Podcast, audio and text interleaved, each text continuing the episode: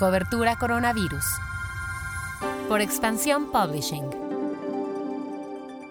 Hola, soy Mónica Alfaro y te presento lo que sabemos hasta el momento sobre el coronavirus. Noticias. 1092 muertes en un día.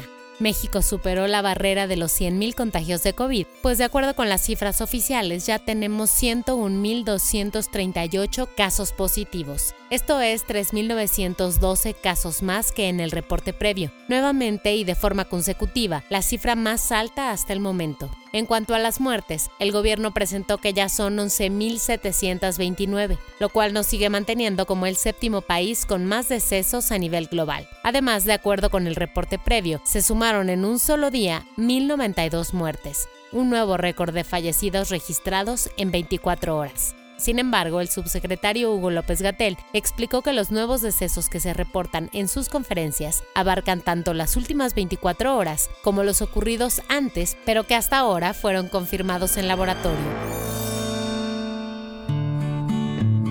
Una encuesta realizada por la empresa Encol arrojó como resultado que solo el 38% de los encuestados aprueba la gestión del presidente López Obrador ante la pandemia, frente a un 52% que desaprueba su gestión. Los encuestados fueron personal del IMSS, entre ellos médicos, enfermeras, camilleros, paramédicos, radiólogos, ayudantes de laboratorio y administrativos, la mayoría de todos ellos sindicalizados. La Secretaría de Movilidad de la Ciudad de México comenzó esta semana con el proyecto de ciclovías emergentes, que son parte del plan gradual hacia la nueva normalidad de la CDMX. En entrevista con Expansión Política, el secretario de Movilidad, Andrés Layú, declaró que estas ciclopistas emergentes son una alternativa para moverse seguros en la capital. Además, describió que estas ciclopistas son más largas porque tienen la intención de que la bicicleta sustituya a otros medios de transporte y no solo sea una alternativa complementaria. Pasamos a lo que pasa en el mundo.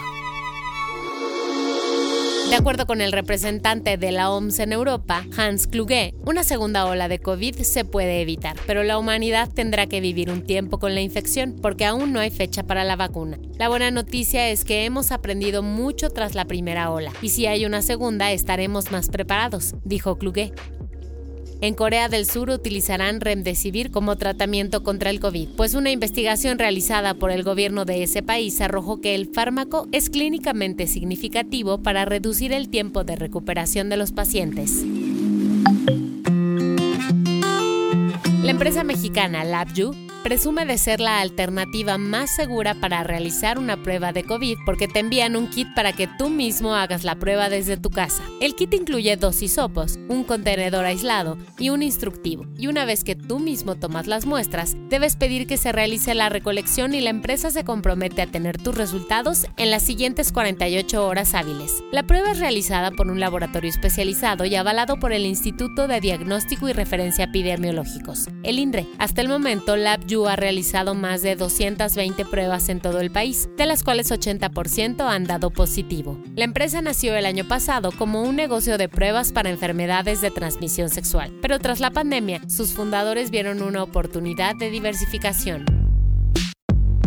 Este guion fue escrito por Giovanni Mac con información de Liliana Corona, Mariel Ibarra y la agencia F. No olvides llevar tu desinfectante siempre que salgas. Que tengas un gran jueves.